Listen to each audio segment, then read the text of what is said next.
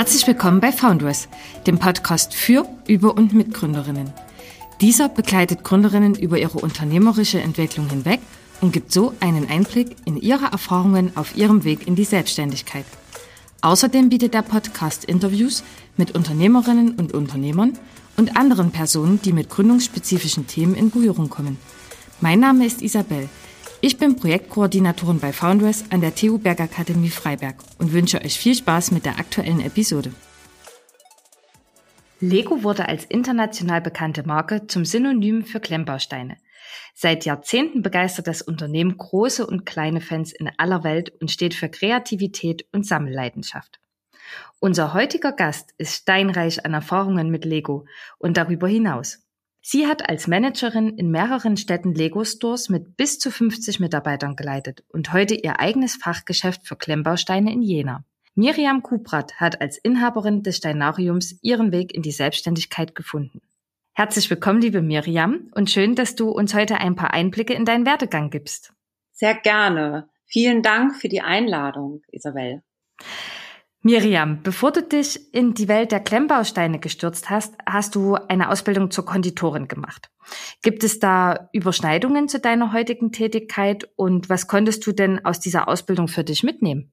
Also ganz klar konnte ich für mich mitnehmen das Thema Pragmatismus, weil halt im Handwerk kannst du das einfach nicht gebrauchen, zögerliches Verhalten, vor allem wenn du mit Lebensmitteln zusammenarbeitest dann müssen die Entscheidungen recht schnell getroffen werden und die Tätigkeiten selber müssen hintereinander weglaufen. Und somit natürlich auch das Thema Teamarbeit ganz intensiv weil es Kollegen gibt, die zum Beispiel an, an bestimmten Produkten in der Fertigung schon Bereiche bearbeiten, die dann der nächste wieder in die Hand bekommt und der nächste wieder in die Hand bekommt und so weiter. Das heißt also, man kann sich da so Verzögerungen nicht so gut leisten und deswegen ist es wichtig, dass die anderen sich auf dich verlassen können. Und so ein Lebensmittel wird ja in mehreren Schritten hergestellt und da ist es einfach wichtig, dass eine Verlässlichkeit da ist. Und natürlich auch ganz klar das Thema Zeitmanagement, weil ohne das halt es einfach überhaupt gar nicht funktioniert. Du kannst halt, du darfst deine Sachen nicht im Backofen vergessen, zum Beispiel, musst du rechtzeitig in die Gare tun.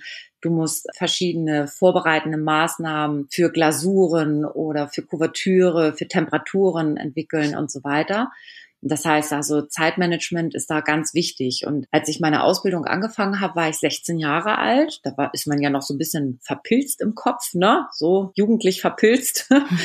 und dann ist das natürlich ein ganz wichtiger Faktor gewesen, der sich da massiv eingebrannt hat. Plötzlich war man in dieser ganzen äh, Verkettung der Herstellungsprozesse ein wichtiger Part. Und die Leute haben sich darauf verlassen, das Team hat sich darauf verlassen, dass du dann in einem bestimmten Maße und in einer bestimmten Geschwindigkeit da ganz klar mitwirkst, damit es da nicht zu einem Verzug kommt. Ne? Das würde ja für alle bedeuten, dass sie dann auch länger arbeiten müssen. Und das ist etwas, was ich auf jeden Fall mitgenommen habe, diese hohe Frequenz Frequenz, an Pragmatismus und das Zeitmanagement und dass wir nur im Team auch tatsächlich diesen Erfolg erbringen können und jeden Tag dann was Neues und Schönes schaffen für unsere Kunden. Ja.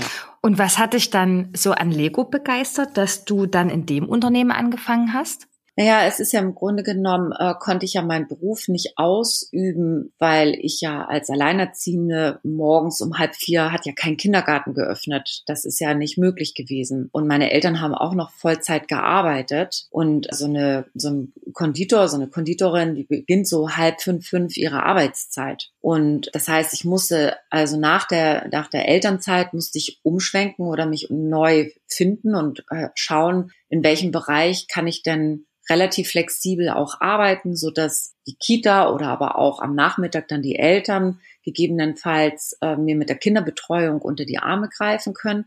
Und da war der Einzelhandel natürlich äh, von der Flexibilität her der, das Arbeitsumfeld, was mir am besten zugesagt hat. Und mir war halt auch wichtig, mehr Kontakt nach draußen zu haben. Also in so einem Handwerksbetrieb ist man dann halt mit seinem Team zusammen, aber man hat im Grunde genommen keine direkte Resonanz zu der Kundschaft. Ne? Deswegen erschien es mir als sinnvoll und auch als äh, etwas, worauf ich Lust hatte, dann in den Einzelhandel zu geben. Und dann habe ich mich bei verschiedenen Firmen beworben, unter anderem auch bei Lego. Und da hat mich ganz besonders begeistert, dass das Produkt so positiv behaftet ist, dass im Grunde genommen die Menschen seit Jahrzehnten haben sie einen positiven Trigger im Kopf, wenn sie an das Produkt Lego denken. Und das Produkt wird auch als positiv behaftet äh, durch die Generation hinweg weitergegeben.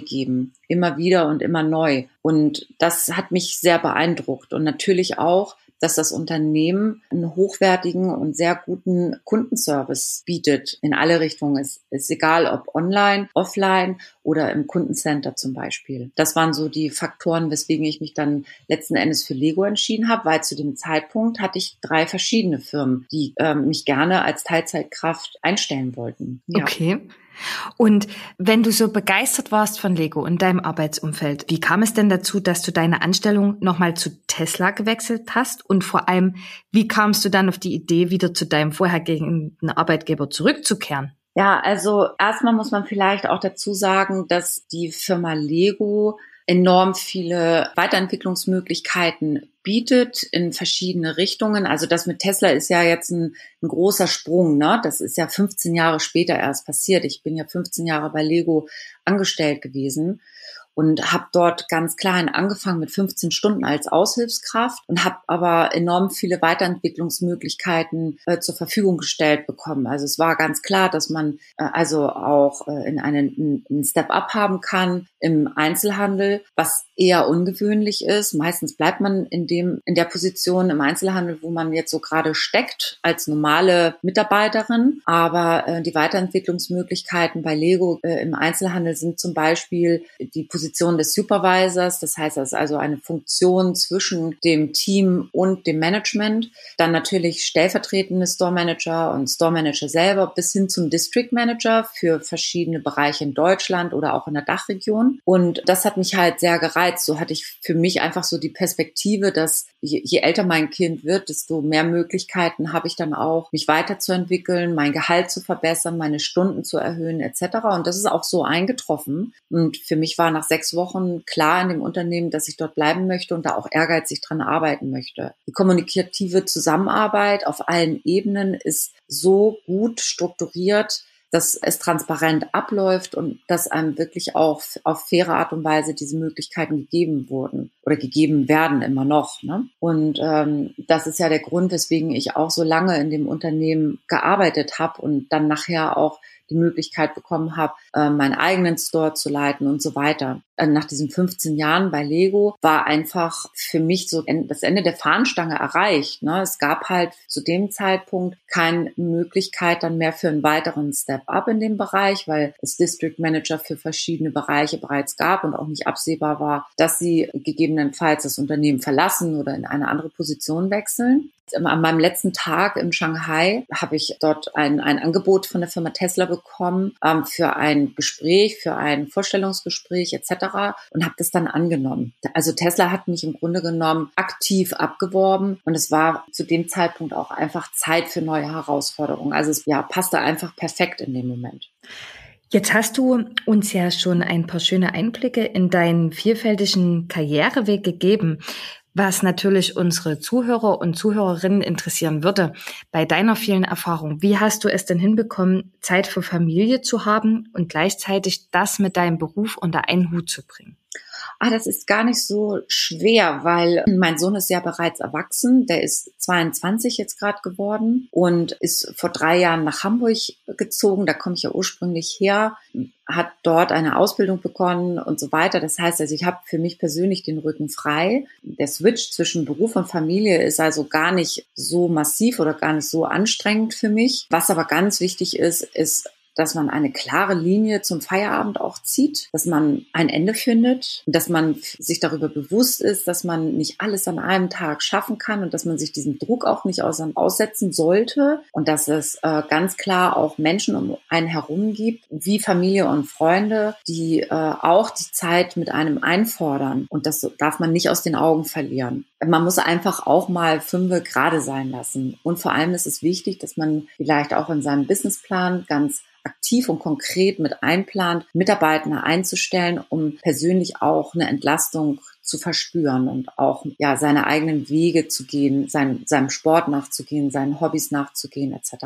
Also insofern ist das für mich gar nicht so schwer und es war auch eine bewusste Entscheidung, wenn ich mich selbstständig mache, dass ich ganz klar auch eine Linie ziehe, dass ich mir diesen Luxus herausnehme, auch für mich meine persönliche Zeitgestaltung da zu haben in dem Bereich und nicht immer den Zahlen oder dem Geld hinterher zu hecheln. Jetzt hast du ja schon kurz deine Selbstständigkeit angesprochen. Was mich interessieren würde, Miriam, ähm, was macht denn Steinarium gegenüber den großen Lego-Stores denn anders? Und du bist ja jetzt zurzeit mit Steinarium in Jena angesiedelt. Wie kam es denn zu deiner Standortwahl, nachdem du in so großen Städten wie Hamburg, Nürnberg oder Shanghai gelebt hast? Hm. Dann fange ich mal erstmal mit dem Standort an. Ganz klar, mein Mann lebt hier und wir haben, dadurch, dass ich international gearbeitet habe, nie zusammengelebt. Und nachdem das Kind dann ausgezogen war, habe ich dann beschlossen, zu meinem Partner zu ziehen und auch tatsächlich in Nürnberg, das war mein Hauptwohnsitz dort, alle Zelte abzureißen und zu sagen, jetzt kündige ich meinen Job, meine Wohnung, jetzt mache ich erstmal überhaupt gar nichts und denke erstmal darüber nach, was ich in meiner zweiten Arbeitshälfte so machen möchte. Das Thema Selbstständigkeit stand da noch gar nicht so intensiv im Raum. Und ich habe dann erst, nachdem ich hier eingezogen bin, die Räumlichkeiten für das Steinarium gefunden. Also ich habe erst diese Räumlichkeiten gefunden und habe für mich beschlossen, dass ich diesen Laden anmieten werde. Der hat mir einfach sehr gut gefallen. Die Miete war schön und äh, nicht zu hoch und ich hatte die Möglichkeit, einfach so ein, für mich so ein persönliches Experimentierfeld zu finden ich wollte im Einzelhandel bleiben, das war für mich klar.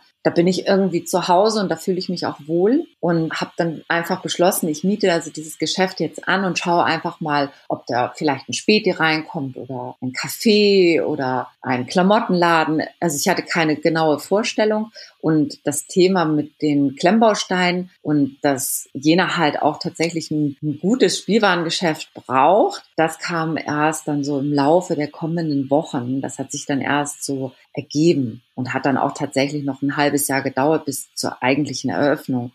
Und was ich gegenüber den großen Lego Stores anders mache, ist ganz klar, meine Flexibilität ist da. Dadurch, dass ich so klein bin, zum Thema Kundenwünsche und Produktauswahl bin ich sehr viel flexibler als die Firma Lego, weil die hat ja nur ihre eigenen Produkte. Andere Firmen haben aber auch sehr gute Produkte im Portfolio und füllen so ein bisschen die Lücken, die die Firma Lego offen lässt, die die Firma Lego nicht angehen möchte, weil es denen vielleicht einfach zu umständlich ist. Und es gibt bei mir nicht so besonders viele Shoppinghürden. Also Shoppinghürden meine ich damit zum Beispiel, dass die Kinder sich frei bewegen können, dass sie auch laut sein dürfen, dass sie Sachen ausprobieren und anfassen dürfen. In den Lego Stores ist halt alles so hinter der Vitrine. Das ist nicht so zum Ausprobieren. Und ich achte halt wirklich darauf, dass ich Produkte auspacke zum Ausprobieren, dass sie das einfach auch anfassen können und mit auf den Bautisch packen können. Der Laden wird am Ende des Tages aufgeräumt danach und dann ist gut. Ne? Dann offener Kassentresen. Also ein Kassentresen kann ja auch eine unglaubliche Shoppinghürde sein. Das ist immer so, so eine Grenze zwischen dem Verkäufer und dem Kunden. Das finde ich persönlich zum Beispiel gruselig mein Kassentresen ist gar nicht so als einer zu erkennen sofort. Und die Kinder laufen da auch überall querfeld ein. Das ist schon in Ordnung. Es geht mir ja nur um ein, eine Tischablage, mehr nicht. Ganz klare Shoppinghürde ist zum Beispiel auch eine Kundenkarte, bei der man sich registrieren muss. Das finde ich persönlich ganz gruselig, weil letzten Endes geht es bei einer Kundenkarte um eine Win-Win-Situation. Und Kunde soll nicht erst sich kompliziert irgendwo in irgendeinem System anmelden müssen. Deswegen gibt es bei mir halt eine Kundenkarte ohne Registrierung. Okay, das klingt ja super interessant. ja. Bin ich voll auf deiner Seite. Genau, ne? das ist etwas, die gibt es jetzt und hier, jetzt und hier und heute gibt es Punkte für deinen Einkauf. Du kannst sie ab jetzt sammeln. Auf der Rückseite sind äh, alle Daten, falls Fragen oder Bestellungen reintrudeln sollen. Und das ist halt eine große Shoppinghürde. Und natürlich ist bei mir alles, was äh, im Bereich Temposteine liegt, lokal verfügbar. Das ist natürlich auch eine große Besonderheit, dass ich an so viele verschiedene Marken herankomme, weil ich einfach mit verschiedenen Händlern zusammenarbeite und es gibt dem Kunden einfach die Möglichkeit, sein Geld lokal dazulassen und trotz alledem an die begehrten Produkte zu kommen, die man überall online bekommen kann. Und das ist auch etwas, das kann der Kunde nebenbei auf dem Weg nach Hause oder beim Besuch mit den Kindern gemeinsam bei mir einfach auch erledigen, ohne da jetzt im Internet seine Daten lassen zu müssen und so weiter. Das sind alle Shoppinghürden, die ich weglasse. Und das ist bei den Lego Stores einfach nicht gegeben. Denen fehlt einfach diese Flexibilität. Der Konzern ist einfach zu schwer geworden. Das, das ist auch normal. Das geht wahrscheinlich auch nicht anders. In der Masse muss man da einfach drauf, anders drauf eingehen. Und da habe ich natürlich einen großen Vorteil den großen Geschäften gegenüber. Ne? Du hast jetzt schon ein treffendes Wort angesprochen. Was mich interessieren würde, man denkt bei Spielzeug ja automatisch an so freudestrahlende Kinder. Mhm. Allerdings zählen ja auch Eltern zu deinen Kunden. Wie sprichst du denn Eltern und Kinder gleichermaßen mit dem Angebot an und wer gehört denn vielleicht noch zu deinen Kunden? Mhm. Also Kinder spreche ich natürlich ganz klar dadurch an, dass sie eine Atmosphäre vorfinden, die auf Augenhöhe ist. Zum Beispiel gibt es auch einen Kinderkassentresen, dass sie alles ausprobieren und anfassen dürfen. Und das gibt den Kindern einfach das Gefühl, dass hier ist unser Schuppen. Ne? Hier sind wir zu Hause. Hier können wir noch Kind sein. Ne? Hier darf man auch sich Zeit nehmen zum Bezahlen. Und dann kramen die halt, ne? das dauert halt ein bisschen, bis die so ihr Geld dann aus dem Portemonnaie haben und zusammen addiert haben und so. Das sind halt wichtige Faktoren, weswegen die sich da besonders wohlfühlen. Und den Eltern wird im Grunde genommen geboten, dass die Kinder diese Faktoren auch erlernen dürfen und man sich da Zeit für nimmt. Das ist natürlich für die Eltern ein erzieherisches Thema, was sie sehr positiv finden. Und den Eltern werden auch ganz klar Lösungen geboten für die Herausforderung, die sich manchmal stellt mit den Kindern in den Kinderzimmern, beim Bauen und bei den Wünschen etc.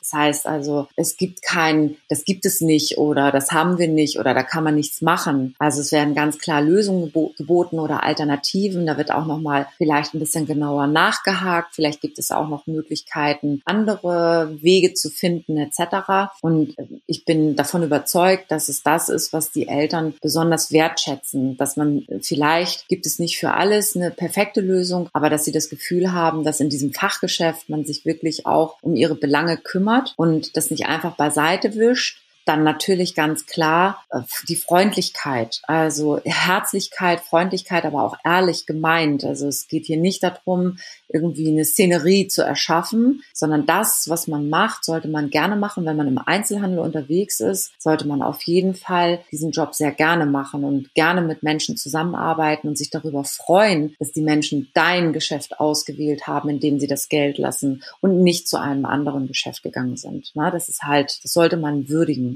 Und weitere Kunden des Steinariums sind ganz klar Firmen, die zum Beispiel äh, Firmen-Events umsetzen wollen mit Bausteinen, mit Minifiguren, die vielleicht kleine äh, Trainingssequenzen oder Clips drehen möchten mit Minifiguren, Szenen nachbilden möchten. Dann habe ich natürlich auch Arztpraxen oder ich habe auch Kinderpsychologen, die äh, Ware bei mir kaufen, mehrere Steineboxen und Bauplatten etc. Das sind so Firmen, die dann auf mich zukommen, weil sie einfach mit Lego im Grunde genommen was Metaphorisches darstellen möchten oder ganz klar einen Lehrauftrag auch haben. Dann natürlich auch immer wieder mal Kindergärten und Schulen, die dann einfach ein Angebot, ein Nachmittagsangebot erweitern wollen und so weiter. Aber ich habe auch zum Beispiel jetzt vor kurzem einen Lehrer gehabt, der äh, für seine Berufsschüler Bausteine haben wollte, um dort einfach ja, in einer Krisensituation den Wind aus den Segeln zu nehmen und da in eine offene Kommunikation zu treten. Der brauchte zum Beispiel auch ganz viele Steine immer von einer bestimmten Farbe.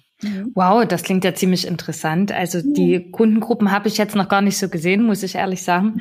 Da, da, bist du ja doch mit ganz verschiedenen Leuten in Kontakt. Also das ist mhm. wirklich eine, eine tolle Sache. Also dass auch wirklich so viele ähm, Unternehmer, Firmen und auch Arztpraxen das Angebot nutzen, das, das finde ich klasse. Mhm. Gibt es denn ein Projekt mit Baustein, an dem du gerade selber arbeitest? Ja, das gibt es tatsächlich, denn zu jedem Geburtstag des Steinariums erhalten meine Kunden ein Minimodell.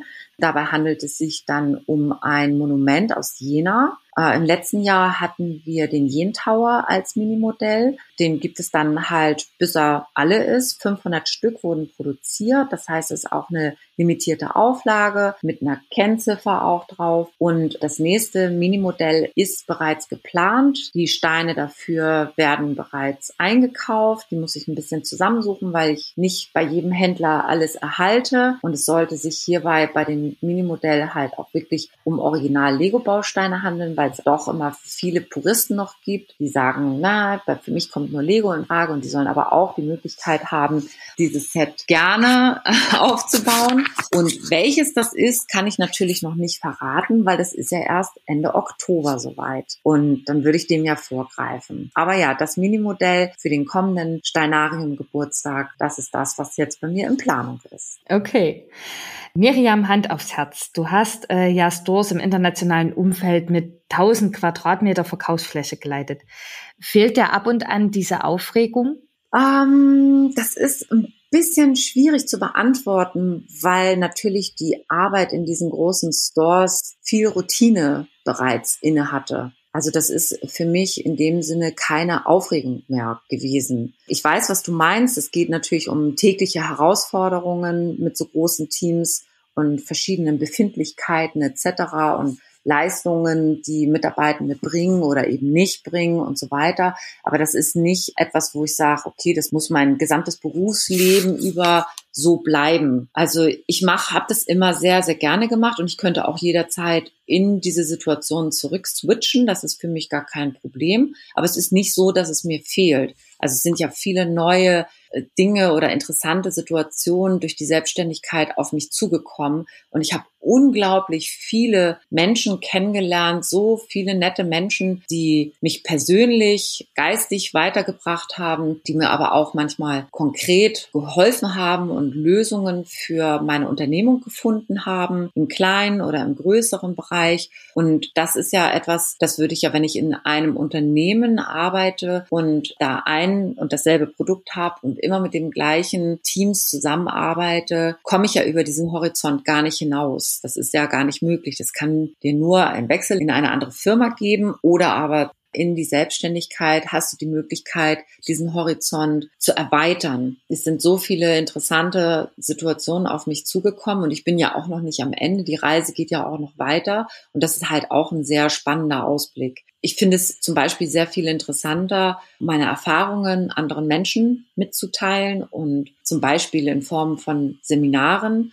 oder aber auch äh, bei anderen Gründern oder anderen Selbstständigen, die ich bereits kennenlernen durfte, das Thema Change Management in anderen Betrieben einfach auch mit umzusetzen oder zu helfen und zu unterstützen. Und da sind auch schon konkrete Beziehungen zu anderen Einzelhändlern oder zum Beispiel zu Gastronomen hier bei mir in Jena, in der Region Jena, entstanden, wo man auch ganz konkret helfen konnte und mit einem vielleicht ganz neutralen Blick auch in deren Betrieb reingekommen ist und da einfach auch konkret weiterhelfen konnte, was zum Beispiel mit dem Bereich Kundenfrequenz zusammenhängt oder Service von Mitarbeitenden aus deren Teams oder zum Beispiel zum Thema Storytelling während des Verkaufsgesprächs oder das Thema Customer Journey in deren Verkaufsfläche etc. Das ist halt etwas, was ich sehr, sehr gerne mache, einfach mit einem klaren neuen Blick da rangehen und freue mich dann, wenn Sachen davon umgesetzt werden und die dann auch wirklich gut funktionieren. Miriam, was würden denn deine früheren Kollegen sagen, wenn sie in dein heutiges Geschäft kommen? Also sie würden mit Sicherheit sagen, dass es eine herzliche und gemütliche Atmosphäre im Steinarium ist, dass es coole Sets dort gibt, die sie gar nicht gesehen haben. Also Lego-Mitarbeiter haben das alles gar nicht auf dem Schirm, weil der Lego-Kosmos schon allumfassend ist. Also sich dann damit auch noch in der Freizeit als Lego-Mitarbeiter mit Lego-Sets zu beschäftigen, kostet auch schon viel Zeit. Manche haben nicht so den Spannungsbogen und würden mit Sicherheit ja sehr überrascht sein, wie viele verschiedene Möglichkeiten es gibt und wie viele Bereiche Lego doch offen lässt und nicht diese Felder nicht bearbeitet. Zum Beispiel Bausteine aus nachwachsenden Rohstoffen wie Zuckerrohr und Maisstärke. Zum Beispiel unterbaufähige Bauplatten in groß, also in anderen Größen. Oder zum Beispiel Beleuchtungsmöglichkeiten verschiedenster Art, die nichts mit Lego-Technik zu tun haben, sondern mit den normalen Bausteinen. Also gibt es viele Bereiche, die Lego überhaupt gar nicht beackert und in die andere Firmen reingeschlüpft sind und da auch sehr erfolgreich in ihrer Nische unterwegs sind. Ähm, Miriam, du hast ja auch bei unserem Founders Day 2021 gesprochen, unter anderem zu dem Themen Teammanagement und Teambuilding. Die Teilnehmerinnen waren ja sehr begeistert von deinem Workshop und deswegen würde ich gerne unsere Zuhörerinnen auch daran teilhaben lassen und dich fragen, was gibst du denn Gründerinnen und Geschäftsfrauen für einen Rat mit an die Hand? Ganz wichtig ist, dass als allererstes ich mir darüber Gedanken mache, was ist meine Vision? Mit welcher Vision trete ich die Reise als Selbstständige an? Was ist meine Mission? Wie will ich meine Vision umsetzen? Alleine mit anderen? Welchen Zeitrahmen setze ich mir? Was ist, fehlt am Budget etc.? Dann ganz wichtig, dass auch wenn es sehr mühsam ist, kann ich nur jedem und jeder raten, einen Businessplan zu machen, eine Finanzplanung für das zu machen, was meine Vision ist, was ich gerne umsetzen möchte. Da sollte man auf gar keinen Fall schludern und da sollte man sich auch nicht selber belügen und klare Zeitvorgaben für verschiedene Bereiche. Bis wann will ich was denn überhaupt so erreicht haben? Timelines setzen. Wir Menschen neigen häufig dazu, uns zu verlieren im Klein-Klein oder wir neigen auch häufig dazu, Dinge nach hinten zu schieben, weil wir sie nicht als besonders wichtig erachten. Dabei sind alle Bereiche gleich wichtig. Also das Mosaik setzt sich früher oder später dann aus diesen verschiedenen Bereichen zusammen. Deswegen eine, also Zeitvorgaben für einen selber. Bis wann will ich was erledigt haben? Bis wann möchte ich welche Ziele erreicht haben, Umsätze erreicht haben, weitere Filialen eröffnet haben, Mitarbeiter eingestellt haben, Zeitvorgaben, ganz klar für was.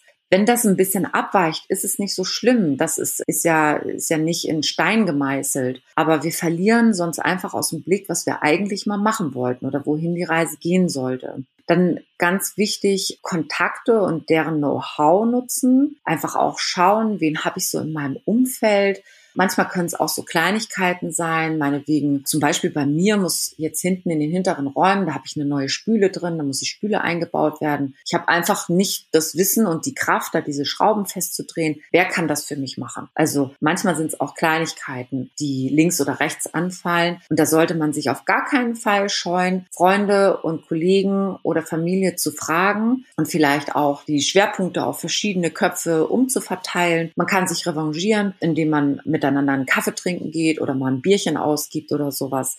Aber diese Kontakte sind so unglaublich wichtig. Ich habe erst in der Zeit der Selbstständigkeit habe ich erst bemerkt, wie viele Menschen es um mich herum gibt, die verschiedene Dinge wissen und mein Wissen gegebenenfalls auch abdecken können oder ne, schließen können, meine, meine Lücken schließen können. Und das fand ich sehr interessant. Das war mir gar nicht bewusst vorher. Und alles Step by Step machen. Nicht alles auf einmal machen wollen, sondern erst auch priorisieren. Was ist denn jetzt zu diesem Zeitpunkt gerade wichtig? Dafür ist natürlich ein Zeitplan unglaublich wichtig, um sich da nicht zu verzetteln, um die Energie nicht schon zu verpulvern, bevor man überhaupt seine Türen geöffnet hat im Unternehmen. Sei es nun online oder offline, ist völlig unwichtig. Aber irgendwann gehen die Türen auf und dann geht das Business eigentlich erst richtig los. Und wenn man dann im Vorfeld in der Planung schon sich so verausgabt hat, weil man meint, alles schnell, schnell erledigen zu müssen, kann es schnell nach hinten losgehen. Es kann gefährlich sein. Man merkt dann vielleicht gar nicht, wie man verbrennt, weil es halt um viel geht. Hierbei ist man